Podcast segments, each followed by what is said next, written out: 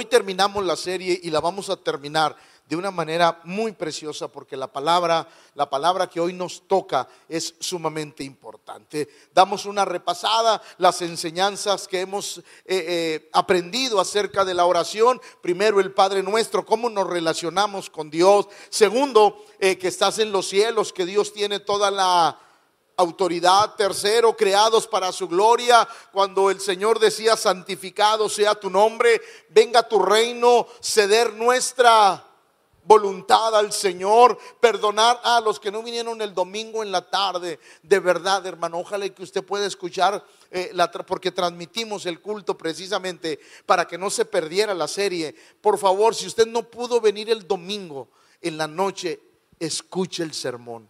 Es un sermón que le va a bendecir la vida y, le va a dar a entender por qué hacemos lo que hacemos. Porque somos deudores y eso es algo sumamente importante. Pero hoy, hoy quiero hablar la última parte de la oración de Jesús. Mateo 6:13, y no nos metas en tentación, mas líbranos del mal, porque tuyo es el reino y el poder y la gloria por todos los siglos. Entonces, no nos metas en tentación. Ahora, parece un poquito paradójico esto. Y para entenderlo, tengo que decirles que la palabra tentación tiene dos derivados. Para poder entender esta palabra, la palabra tentación tiene dos derivados y quiero decirles y enseñarles el primero.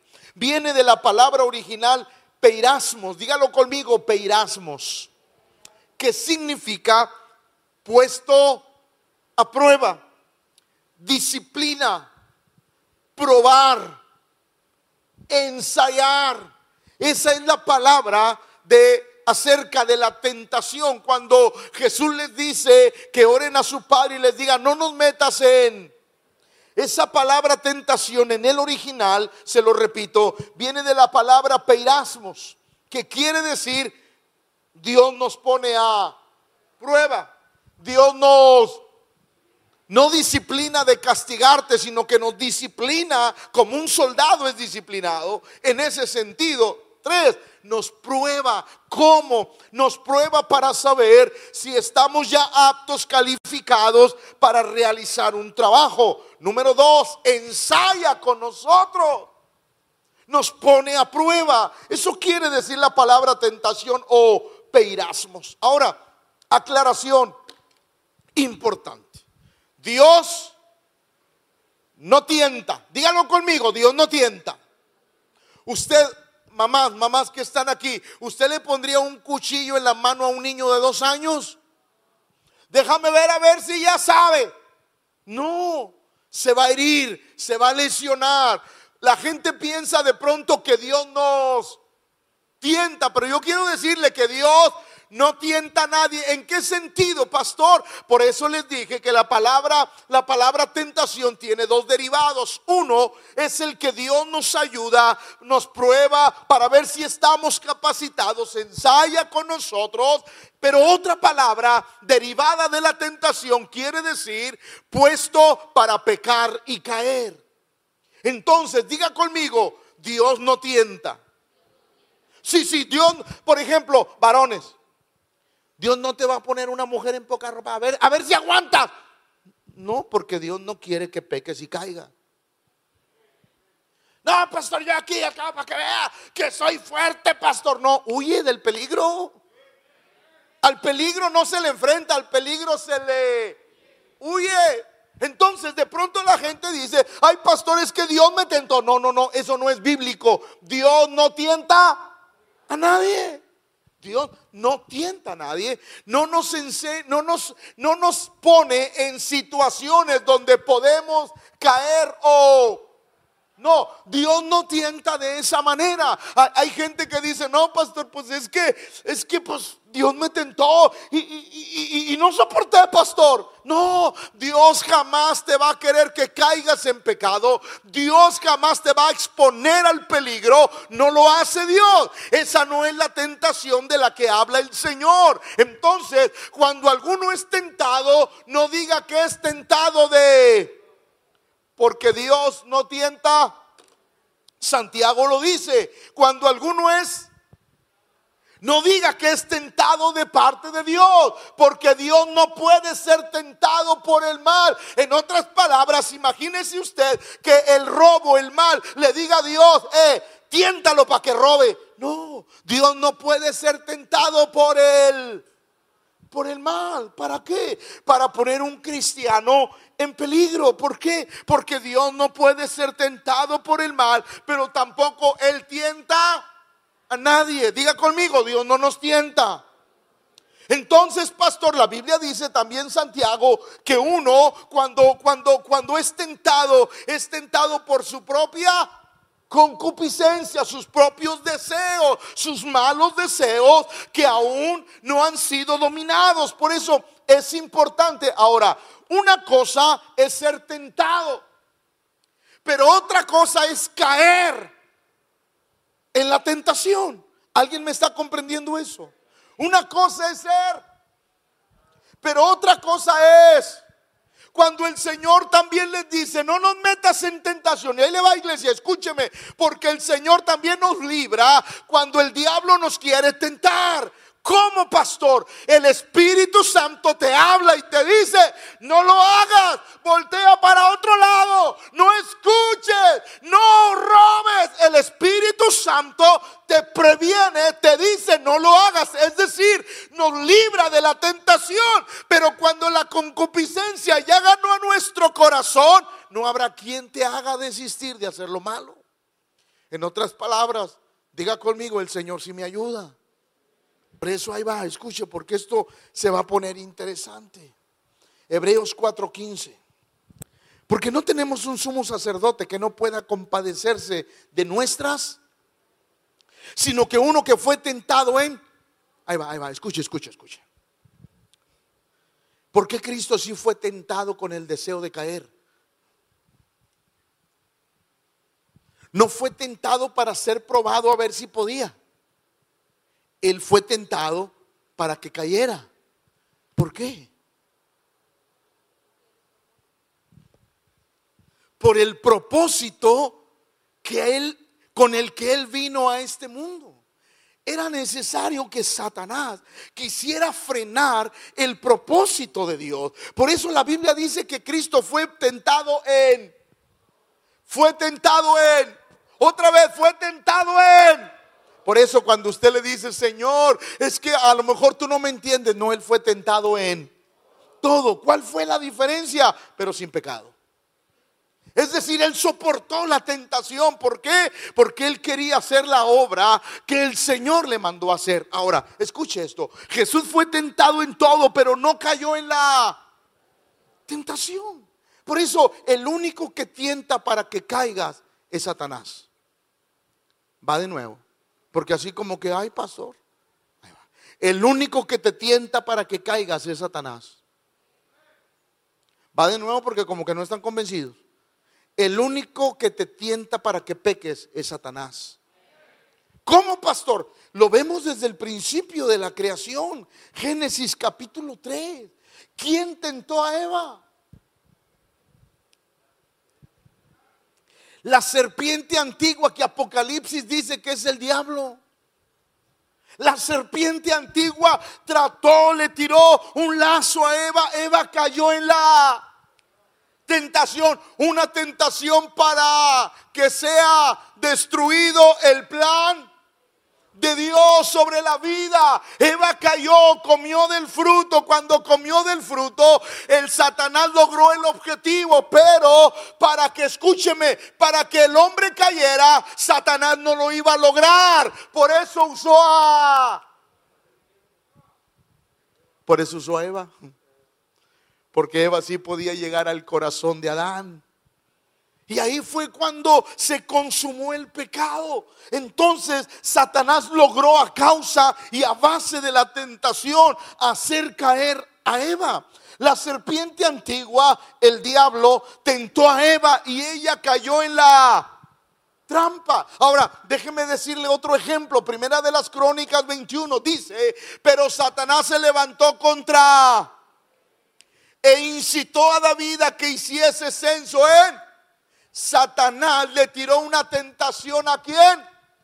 a David le hizo dudar de su confianza en Dios y le dice, ve y cuenta el ejército para que sepas qué poderío tienes, qué poderío militar tienes. Pero lo que David no entendía era que su poderío no dependía del ejército, su poderío dependía de Dios. Entonces, ¿qué hizo? Le tiró la carnada, David cayó en la tentación, unos deseos incorrectos y le costó 70 mil hombres muertos del ejército. Pero en el Nuevo Testamento también hay un ejemplo, Ananías y la Biblia dice que ellos decidieron por voluntad propia vender una propiedad y donarla, ofrendarla a la iglesia, la cantidad que ellos habían determinado. Venderemos esa propiedad y todo lo que nos den lo daremos a la iglesia para la obra de Dios. La Biblia dice que lo vendieron, pero después cuando tenían el dinero llegó Satanás y les dijo, ¿para qué das? No des cayeron en la... Escuche. Y dijo Pedro, Ananías, ¿por qué? No, no dígalo, ¿por qué? Llenó Satanás. Ahí va, ahí va, va. ¿Se llena la primera? La tentación que te tira Satanás es poco, es poco, va de nuevo, es Dice la Biblia que llegó el punto en que Satanás les llenó el...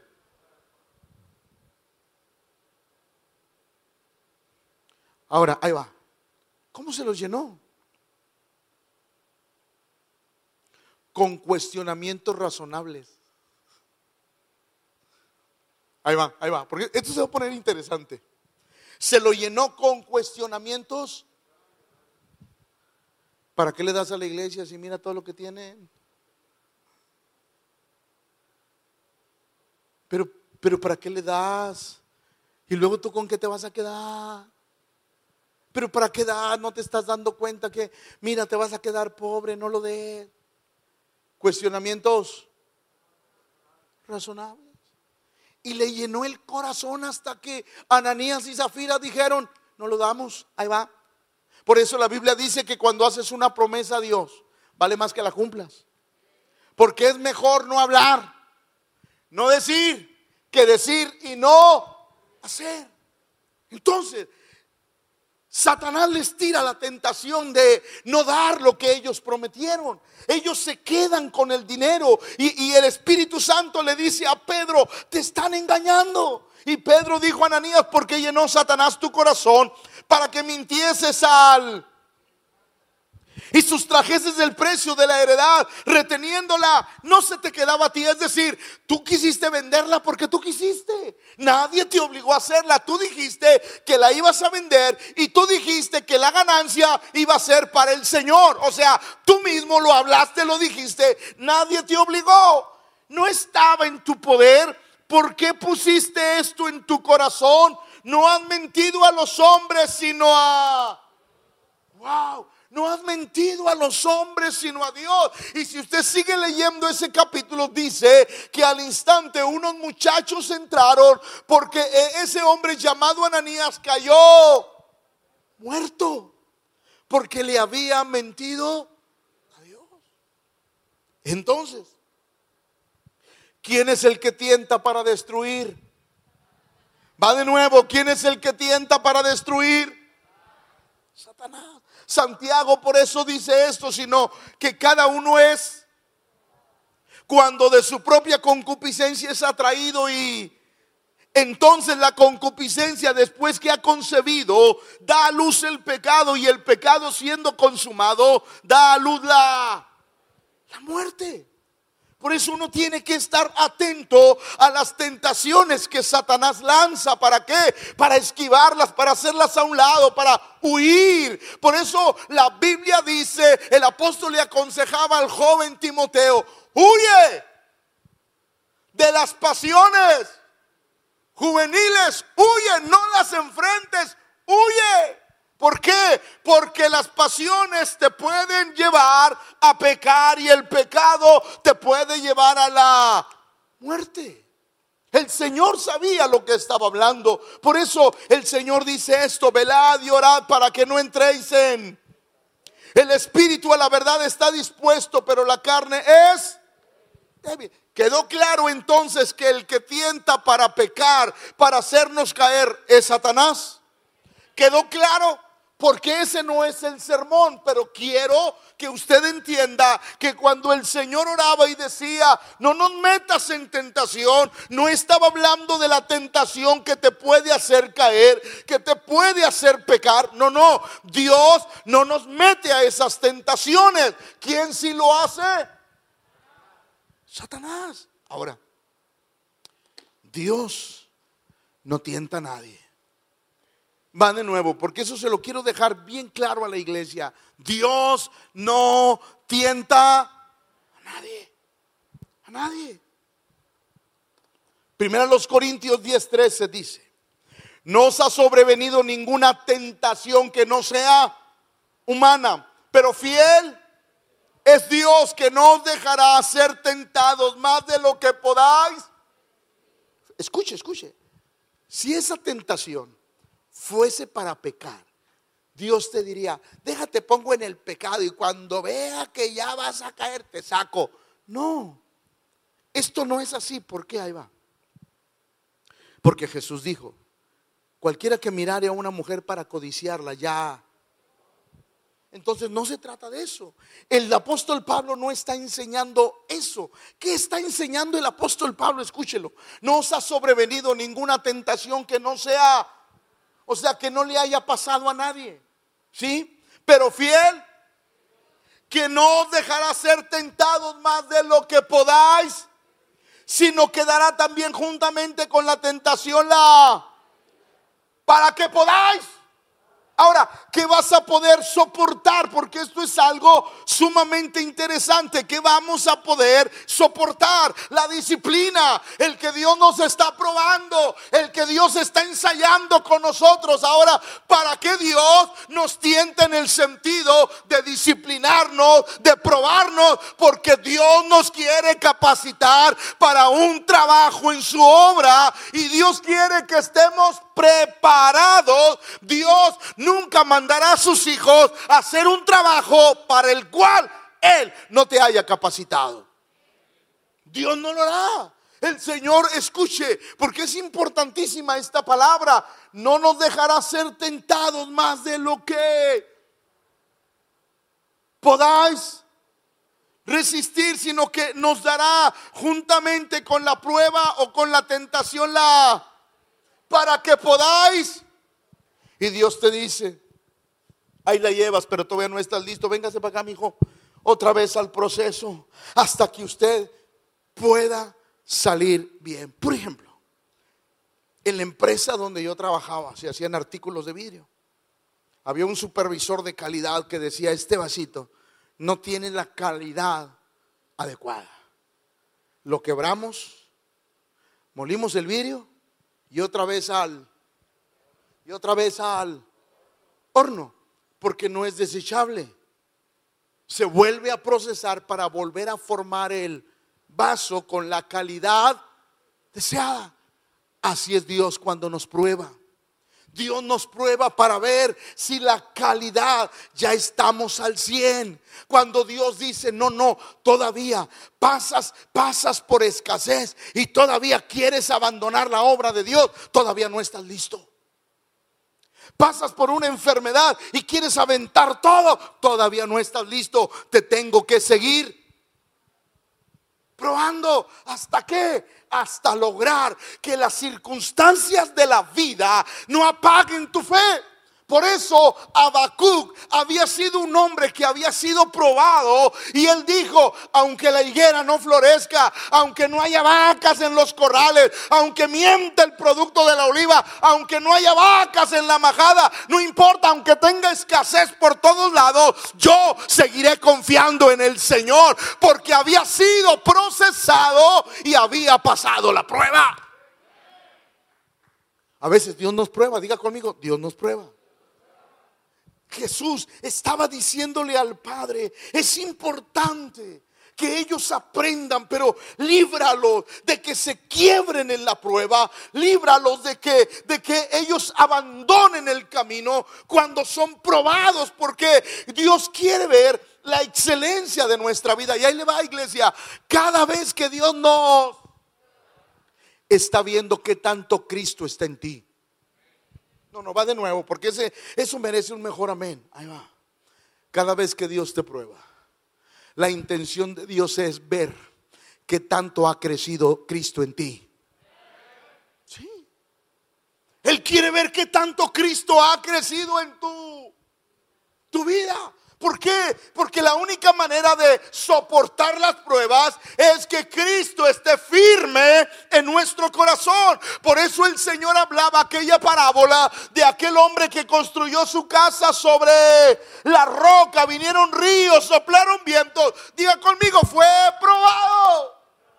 Pero la Biblia dice que la casa no cayó porque estaba fundada sobre la roca inconmovible de los siglos. Es decir, Dios nos va a probar, nos va a probar, nos va a probar y nuestra casa no tiene que caer porque estamos confiando en el Señor. ¿Alguien me está comprendiendo? Por eso cuando Cristo está hablando de que seremos tentados, está hablando de que serás probado en tu vida espiritual. Yo no sé si a usted le ha pasado. O, al vecino, al que tiene sentado al lado. Ay, porque a mí siempre, siempre me pasa lo mismo, pastor. Siempre me pasa lo mismo. Eh, ah, digo, no levante la mano ni nada para que no se queme. Pero ahí te va. Si te pasa lo mismo, es porque no has pasado la prueba. No sé, tampoco, tampoco levante la mano ni dígame, pero cuando un niño, un hijo de nosotros reprueba el año escolar, ¿qué hace? Regrésele otra vez a...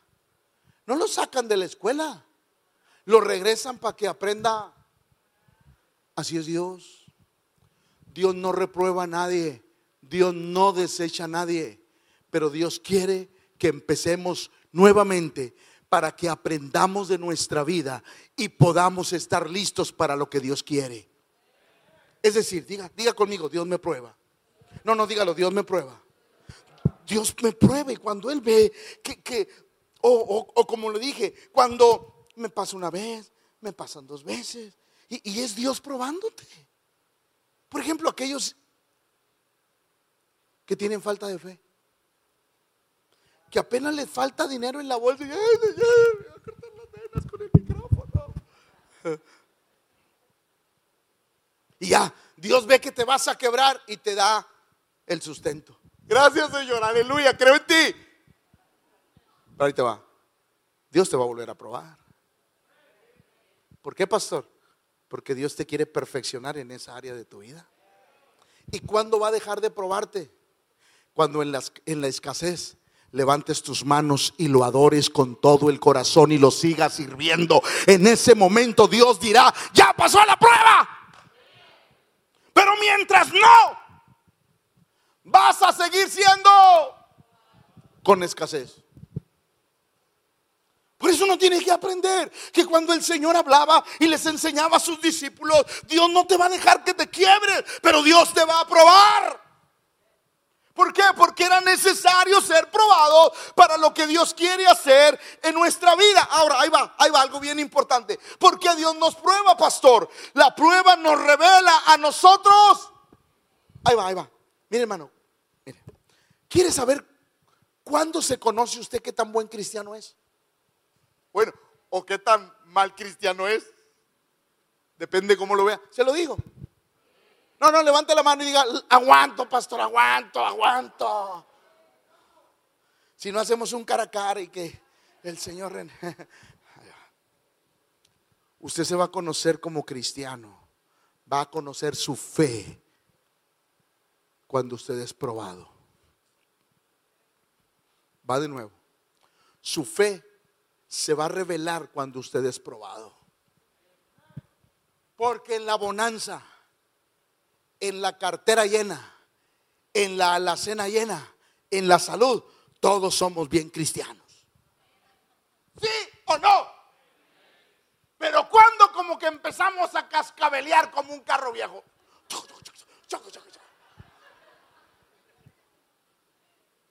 Cuando empezamos a cascabelear. Cuando algo de lo que acabo de mencionar no lo tenemos al 100.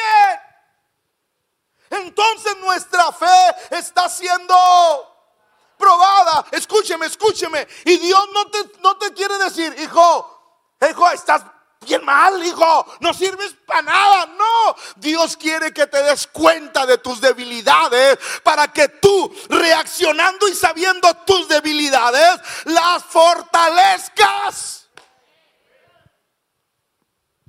Pero si usted no es capaz de dejar la coca cuando sabe que le hace daño, no es capaz de hacer otra cosa.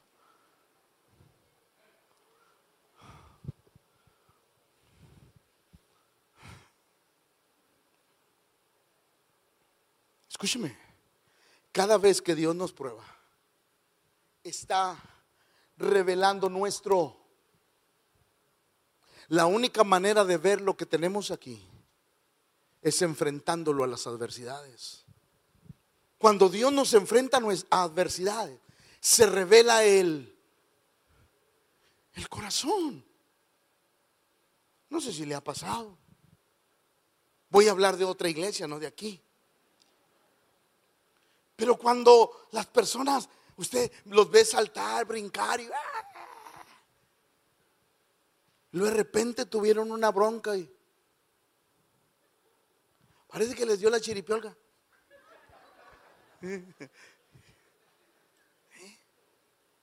Y usted dice, pero si yo lo veía bien, ¿qué le pasó? Pues sí, es que como no tenía pruebas y tribulaciones, el corazón estaba al 100. Pero como ya enfrentó los ríos y las tormentas, el corazón fue revelado y nos dimos cuenta que aún era muy débil, que no estaba preparado y que Dios tiene que trabajar con ese corazón. Por eso el apóstol Pablo le decía a los Gálatas, ya dejen de ser niños. Es necesario que crezcan. Ahí va, ahí va. Es necesario, iglesia, que lo que has vivido te sirva para crecer. No, no, va de nuevo. Es necesario que lo que has vivido, bueno o malo, te sirva para crecer. Porque eso es lo que Dios quiere para nuestra vida. Es decir, Dios nos tienta, nos prueba para saber cómo está nuestro corazón. Y no para que Dios lo sepa porque lo sabe. Es para que nosotros nos demos cuenta cómo está nuestro corazón. La única manera es que Dios nos... Miren lo que dice Deuteronomio 8.2. Dios saca a Israel de Egipto. Y te acordarás de todo el camino por donde te ha traído Jehová tu Dios estos. Ahí va, ahí va. Quiero que escuche. ¿Cuánto le costó a Israel madurar? 40 años. ¿Cuánto le costó? Ahora volteé con la persona que está lo dice, ¿y tú Israel?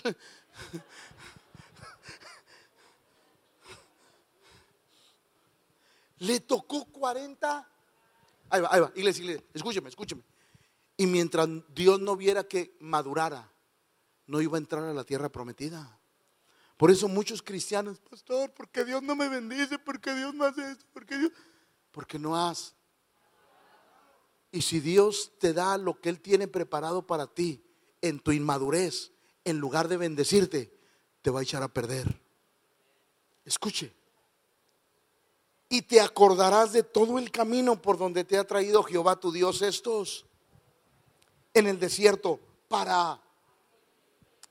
O sea, Dios era tan mala onda que los metió al desierto para afligirlos. Ahí va, ahí va, ahí va. Iglesia, quiero que me escuche, por favor. Si alguien lo quiere entretener, mézcale un pellizco santo. Ahí va, escuche, escuche, escuche. Jehová te ha traído estos 40 años para ¿Sabe cuál era la intención de Dios al afligirlos? Sami, ¿sabes por qué? La primera cosa a la que se enfrentó Israel fue el agua. Así como nosotros.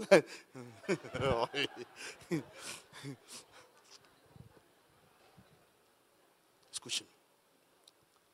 Tenían pocos días de haber caminado cuando les faltó. ¿Por qué? ¿Qué acaso Dios no sabía que iban a tener sed? Ahí va. ¿Sabes que Dios los quiso probar para que inmediatamente entraran a la tierra prometida? Dios quiso probar para ver si ya, estaban listos para entrar a esa tierra que fluye. ¿Y qué pasó cuando tuvieron sed? No, no, escúpalo. ¿Qué hicieron? Renegaron. Ay, mejor nos hubiéramos quedado en Egipto, mejor nos hubiéramos... Dios nos sacó para matarnos en el desierto y Dios dijo, no está preparado. Si yo los meto a la tierra prometida, la van a desprometer.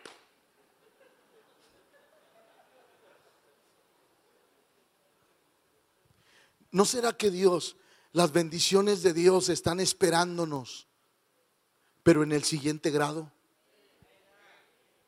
En el siguiente nivel. ¿No será que Dios sí nos quiere bendecir? Es más, yo creo que Dios los quiere bendecir a todos los que estamos aquí. Pero Dios está esperando que cuando te, te venga una aflicción, reacciones de la manera como Él está esperando. La Biblia dice que apenas llegaron y Dios, Dios los afligió. Te traje al desierto para afligirte. ¿Por qué? Porque ahí le va iglesia. El desierto es el mejor lugar para probar los corazones. No, no, va de nuevo. El desierto es el mejor lugar para probar los corazones. Por eso cuando le llega un desierto, no es Satanás, es Dios que le está probando el corazón para llevarlo a otro nivel o para dejarlo donde está. Dios nos prueba el corazón. La Biblia dice, te llevé para afligirte, para, para probarte. ¿Qué estaba esperando Dios? ¿Qué quería probar Dios? La fidelidad.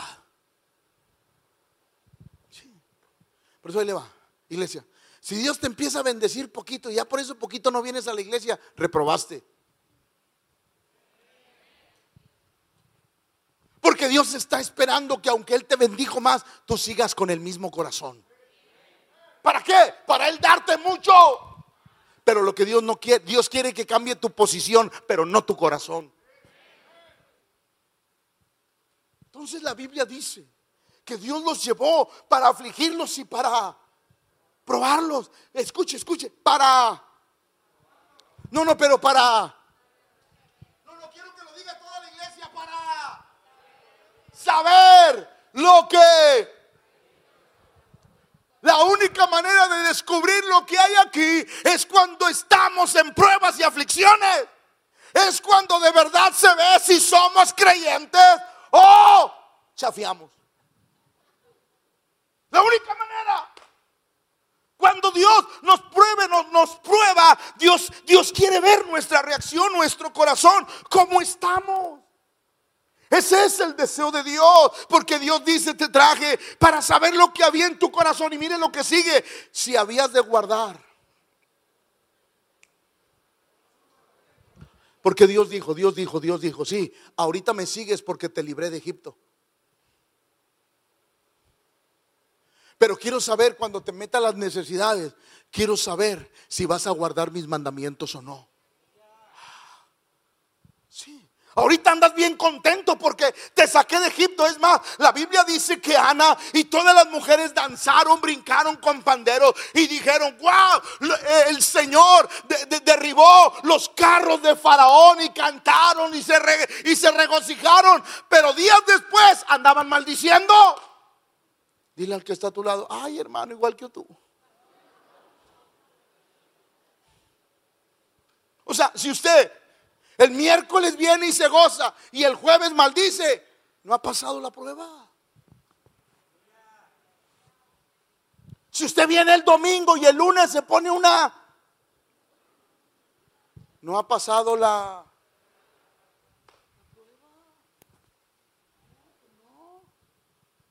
Por eso no ha avanzado en su vida. Por eso Dios no le ha otorgado los deseos de su... Porque si Dios se los otorga, nunca va a cambiar. Dios está esperando que en medio de nuestras necesidades adoremos al Señor y le, le, digamos en pobreza o en riqueza, yo te voy a adorar. O sea, a mí no me mueve lo que tengo, a mí me mueve quién eres tú. Y cuando la iglesia empieza a pasar la prueba, Dios empieza a bendecir tu vida. Por eso es tan importante la oración del Padre. Miren lo que dice Primera de Pedro 1.6 en lo cual vosotros os, aunque ahora por un poco de tiempo, si es necesario, tengáis que ser afligidos en... A ver, ¿a alguien de aquí le gusta ser afligido? O sea, tú cuando, usted cuando anda, cuando trae problemas económicos, ¿a poco anda? Gloria a Dios, estoy sufriendo en lo... Ay, no, pastor, no tengo ni que comer. Gloria al Señor. No. Es un sueño guajiro que tengo. Pero cuando, cuando tenemos necesidad, lo primero que se viene a nuestra vida es, ¿y eso que te sirvo? ¿Y eso que voy a la iglesia? ¿Y eso que diezmo? Y no que si yo diezmaba nunca me iba a faltar, o sea, hasta echándole en cara a Dios. Las cosas. ¿Por qué? Ahí va, ahí va, ahí va. Porque quiere decir que no hemos pasado la... El apóstol Pablo decía, yo quiero que tú te goces aunque tengas que ser pasado por un por afligido en diversas, tú gózate. ¿Por qué? Porque cuando Dios viene con una prueba, quiere decir que Él está pensando en mí para algo mayor. No, no, no, va de nuevo. Cuando vienen las pruebas, Dios está pensando en mí para algo mayor y más grande. No es para afligirme. Dios dice, voy a ver si ya estás listo para aquello que te llamé, para aquello que te necesito. Y Dios viene y prueba tu corazón para ver si ya te puede lanzar a sus propósitos. Pero ahí la gente no lo entiende. Por eso, qué importante es la oración que Cristo les estaba enseñando a sus discípulos.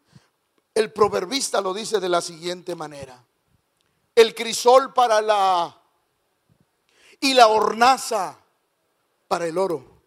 Pero Jehová prueba los corazones. Wow. Pero Jehová prueba los. Dile al que está a tu lado, Dios te va a probar. No, no, pero quiero que se lo diga así como que si le tocó el que le cae gordo, mejor Dios te va a probar para que se te quite. Dígaselo. ¿Por qué? Porque Dios nos prueba para ver si ya estamos capacitados para la obra que el Señor quiere hacer en nuestra vida. Por eso el crisol para la plata y la hornaza para el oro, pero Jehová prueba los. ¿Cuántas veces Dios te habrá probado y, perdón la palabra, has chafiado? O habremos chafiado. ¿Cuántas veces Dios nos habrá probado porque escuchó tu oración? Señor, estoy pasando por crisis económica y Dios te dice, te voy a bendecir. El problema es que tengo que asegurarme que el día que Dios te bendiga, tu corazón soporte la bendición. Entonces, ¿qué hace Dios? Te mete en... Y ahí se va a revelar tu corazón. Dios va a saber lo que hay aquí, aunque Él ya lo sabe. Dios va a evidenciar lo que hay en tu vida. ¿Para qué? Para que tú te des cuenta y lo corrijas, lo cambies. Dios no te dice, ya viste, no sirves para nada, inútil. Dios no es así. Dios te dice, ya viste en qué estás fallando, corrígelo, porque volveré a venir para probarte. Porque ese es Dios en nuestra vida. Ese es Dios tratando de bendecirnos a cada uno de los que estamos aquí. Es más, ahí va. ¿Cuál era la promesa de Dios a Abraham?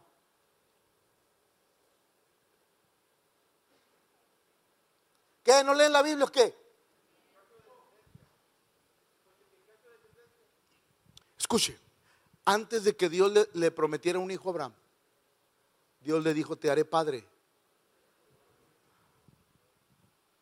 Dios no le prometió primero el hijo. Dios le prometió que lo haría. Pero ¿cómo va a ser padre de multitudes si no prueba con el primero? Abraham, te voy a hacer padre de multitudes. Y ahí es cuando Abraham le dice, pero Señor, no tengo descendencia. Solamente este siervo damaseno, que si no tengo hijos a él se lo tengo que dejar todo. Y luego Dios le dice, no, no te preocupes, un hijo saldrá de tus lomos. No te preocupes. ¿Cómo? Oiga, el viejito batalló, la sudó. Imagínese, a sus 100 años Dios le dio la oportunidad de tener. Dios le dio la oportunidad de tener un. Pero luego Dios lo probó. Dios lo aconteció después de estas cosas que Ahí va, ahí va, ahí va. Escuche, iglesia, iglesia.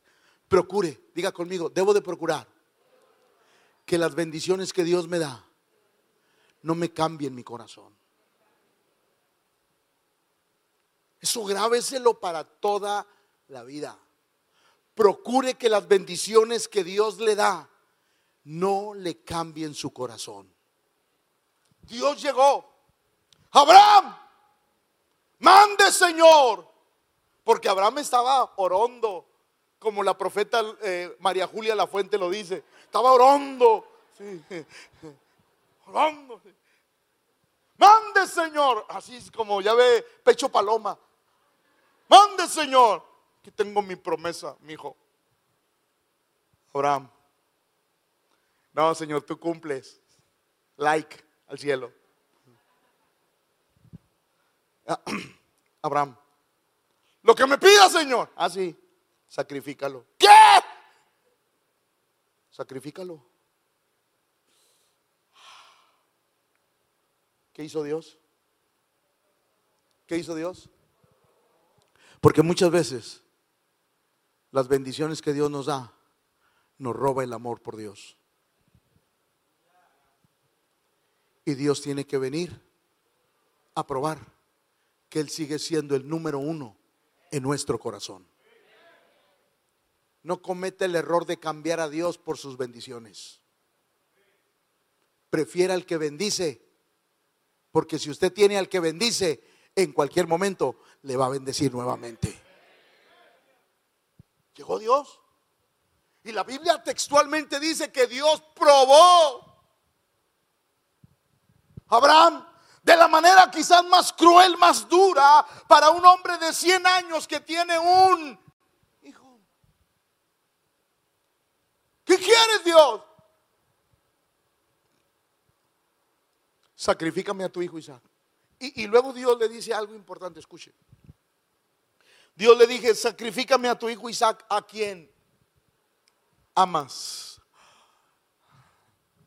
Quiero ver a quien amas más si a él o a mí. ¿Por qué Dios lo tuvo que probar? Ahí va, ahí va. Para que se cumpliera la segunda promesa. Te quiero hacer padre de... Pero ¿cómo te voy a dar multitudes si me cambiaste por uno?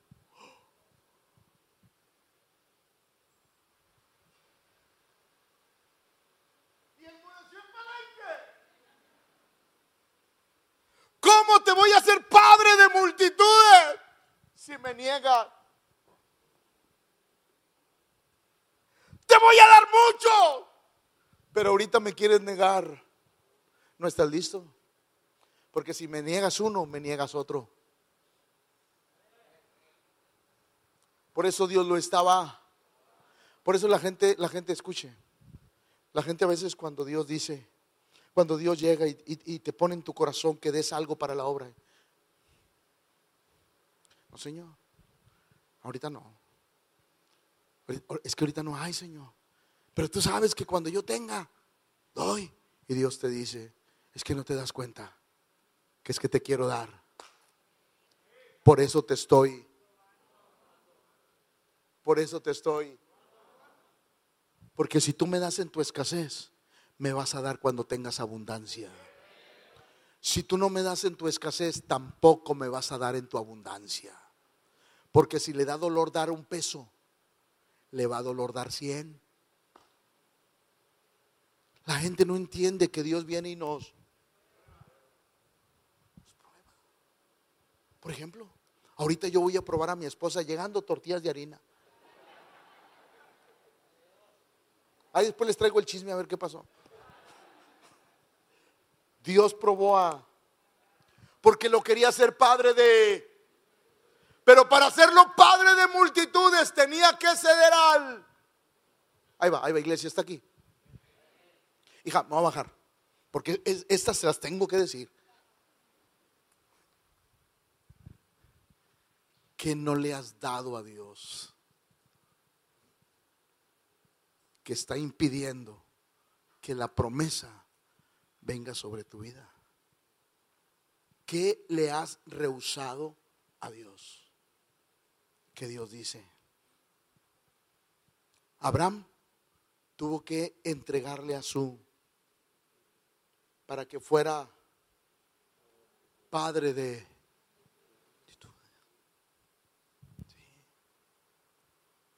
¿Qué no hemos hecho o que nos hemos rehusado a hacer, a entregar, a dar, a lo que sea, para que Dios no nos retribuya lo que Él prometió? Señor, es que tú te has tardado, es que tú... Y Dios dice, no, momento, momento las veces que te he probado. Y a lo mejor todavía estamos en el kinder. Y no hemos pasado a primero de primaria. Y luego los que están en primaria a lo mejor no han pasado a secu. Porque no hemos pasado la prueba. Cuando estás desesperado por irte a la prepa. Y Dios dice, no, pues ¿cómo te voy a mandar a la prepa si no has pasado la secu? Por eso la Biblia dice, que iremos de gloria, pero no es para todos. O sea, Dios dice que es para todos, pero no todos lo aceptan. ¿Por qué? Porque para eso, para ir de gloria en, tenemos que ser. Ahora, ahí va, ahí va, ahí va. Ay, pastor, entonces yo soy probado. No, no, sí, sí. Es probado, pero tienes que ser aprobado. Sí, para que no se me chifle. Ay, pastor, ya, me probó, pastor, ya va a pasar. ¡No! O sea, usted es probado para ser aprobado o para ser reprobado para atrás. Órale. ¿Qué está pasando en nuestra vida? ¿Hemos pasado la prueba con Dios o no? Ahí va. Ahí va. ¿Me, regalan cinco minutos todavía? Mateo 4. Escuche lo que dice la palabra de Dios. Entonces Jesús fue llevado por el espiritual. ¿Para qué?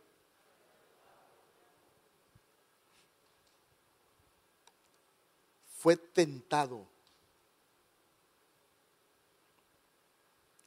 ¿Qué fue el desierto? ¿Qué revela el desierto? Nuestro corazón. En los desiertos es donde, es donde sabemos qué tan cristianos somos. Jesús fue llevado al desierto. ¿Para qué, pastor? Para ver si estaba listo para lo que venía. Fue tentado, probado. 40 días con sus 40 noches fue probado para ver si él ya estaba listo para hacer la obra de Dios. La Biblia dice que cuando él terminó y el diablo lo dejó, dice la Biblia que él salió en el poder del Espíritu porque había pasado la... Por eso, cuando, cuando le pasaban cosas, él ya las sabía. Por eso en su ministerio no hubo una sola cosa que lo desanimara. ¿Por qué? Porque en el desierto fue probado en... Y la pasó. En la vida somos probados. Ahí va. ¿Está listo? Aún en nuestro servicio a Dios somos probados. Por eso hay muchos que dejan de servir y no veo a nadie. Y Dios te dice, tenía un ministerio para ti. Pero si no pudiste soportar el que servías de rugier, alabanza, medios, sonido, snack, en todas las áreas como líder. No aguantaste. No, ¿cómo te voy? ¿Cómo te voy a mandar a las fieras? A ver, ¿cómo? Te matan. Por eso, ah, Señor, yo quiero servirte.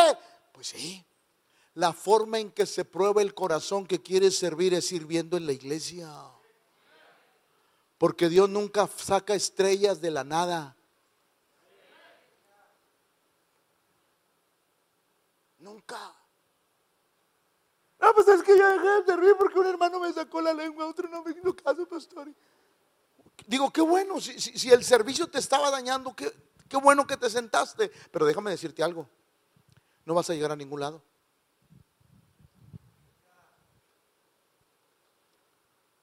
O sea, puedes llegar al cielo, ¿va? Pero hacer algo por Dios, ¿cómo? si las cosas te destruyen, el servicio forma el carácter de los servidores. Nos prepara para cosas grandes. La Biblia dice que Josué era servidor de Moisés. Se preparó. Fue probado en muchas cosas y Dios lo llevó lejos. Santiago 1.2 dice, Hermanos míos, tened por cuando os halléis en diversas. Claro. ¿Por qué? Porque Dios nos está preparando. No, va de nuevo porque como que esa no le gusta a la iglesia. O sea, cuando estás en diversas pruebas, Dios te está preparando. Por eso no te quiebres, no te rindas, no renuncies, no te sientes, sigue caminando, porque la mano de Dios está trabajando en tu corazón para llevarte a una gloria nueva. Pero la gente, ay, yo, yo quiero ser un predicador que sale en la tele. Si no aguantas que alguien te saque la lengua.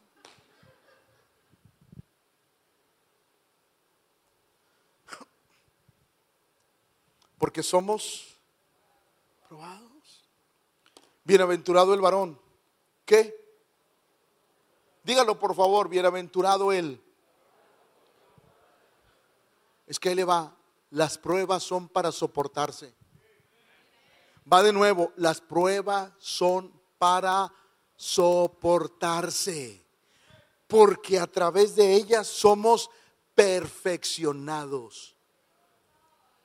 A través de ellas somos... Ahí va, ahí va, me voy a bajar, hija, me voy a bajar, me voy a bajar para que sepas. Ahí va, ahí va, escúcheme.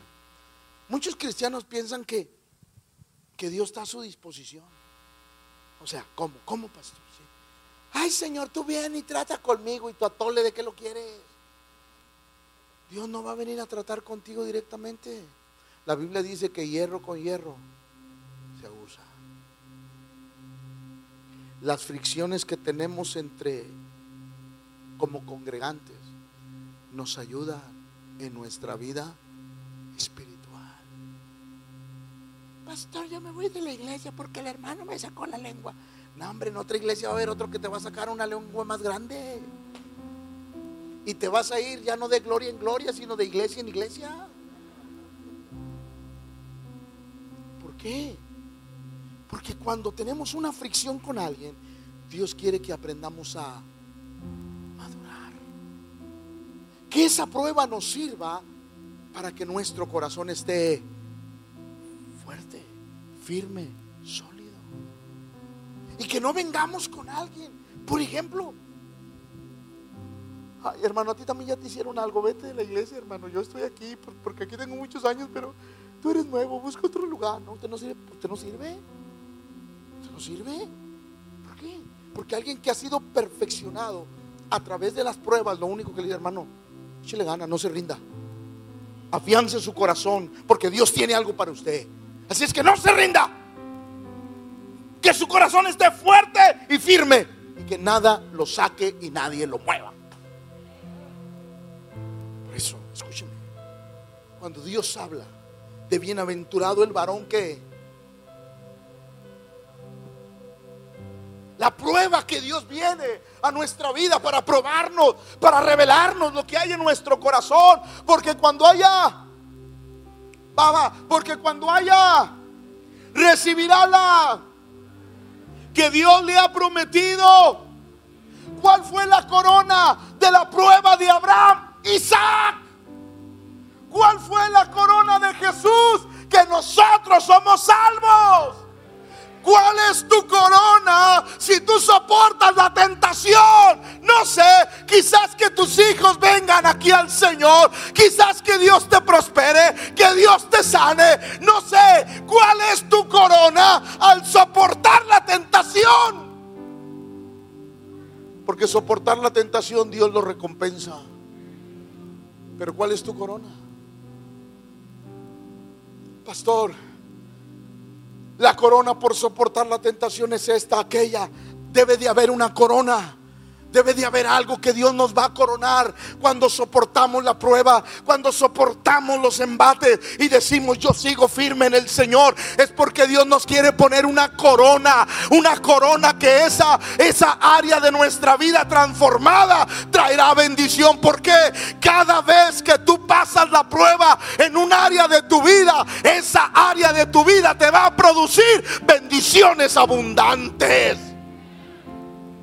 Uno no puede renunciar a, cambiar. Uno no puede renunciar a buscar a Dios. Uno no puede renunciar a que las pruebas de Dios vengan a nuestra vida y nos saquen. Adelante.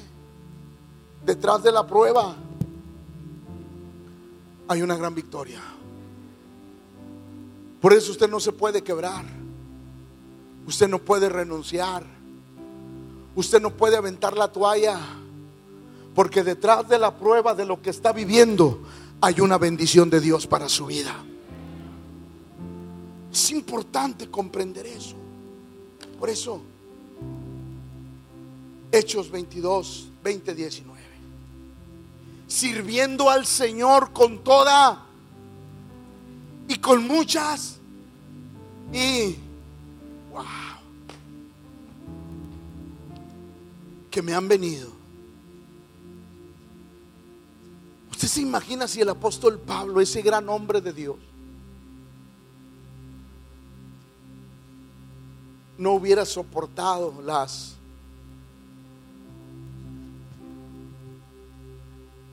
muchos creyentes no, hubieran sido evangelizados. Pero mire cómo él, él lo expresa, sirviendo al Señor con toda y con muchas, con muchas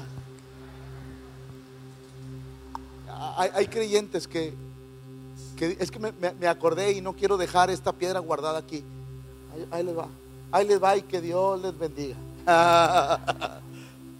hay creyentes. Ay, es que si el servicio te hace llorar, Dios no, no, no, no, me trajo el servir para, para tener lágrimas. Dios me trajo a servir para tener gozo, alegría perpetua. ¿Quién te dijo eso? Pues el apóstol estaba equivocado sirviendo al Señor con, con mucha lágrima. Son más bienaventuradas las lágrimas que se derraman y no renuncia que las lágrimas que salen y renuncias. Sirviendo al Señor con mucha y prueba que me han venido por las acechanzas de los judíos. Pero en nada, en nada, en nada he, desistido, he seguido caminando, he seguido avanzando. Prosigo al, al premio, prosigo al blanco, al premio de la soberana vocación en Cristo Jesús. Y luego él decía, porque el Señor me pondrá la corona de la vida. Porque la prueba traerá una corona.